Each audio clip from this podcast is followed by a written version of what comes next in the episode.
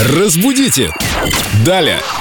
Мы рады приветствовать Викторию Полякову, нашего прелестного культуролога, знатока русского языка. Здравствуйте, Виктория. Здравствуйте. Сегодня поговорим о ласточках. Вы же у нас еще и орнитолог известный.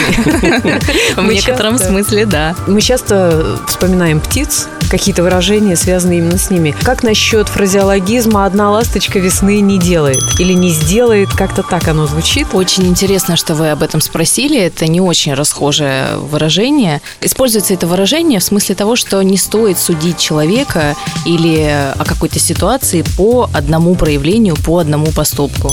То есть, если человек опоздал, к примеру, один раз, вероятно, он просто не слушал информацию о пробках на Эльдорадио и сегодня вот застрял. А вообще это ему не свойственно. Сколько же раз надо опоздать, чтобы тебя признали все-таки безнадежным? А вообще выражение это пришло к нам как обычно, как часто это происходит э, с крылатыми выражениями, из э, басен Эзопа. А в дальнейшем из басни Крылова «Мот и ласточка», написанной на сюжет басни Эзопа. Мод – это в смысле человек, который много тратит? Именно. А я подумал о певце Моте, думаю, неужели Иван Андреевич слушал Мота?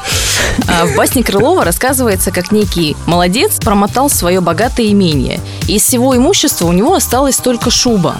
И однажды, увидев ласточку, предвестницу теплых дней, он промотал и шубу.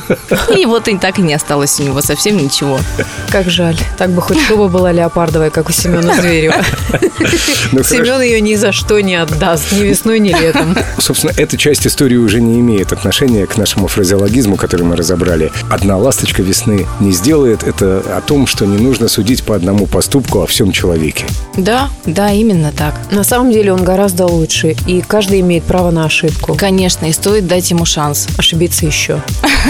И еще, и еще, и еще. Приходите еще. к нам еще, Спасибо, Виктория. обязательно приду. Удачного дня. Спасибо и вам. Разбудите! Далее!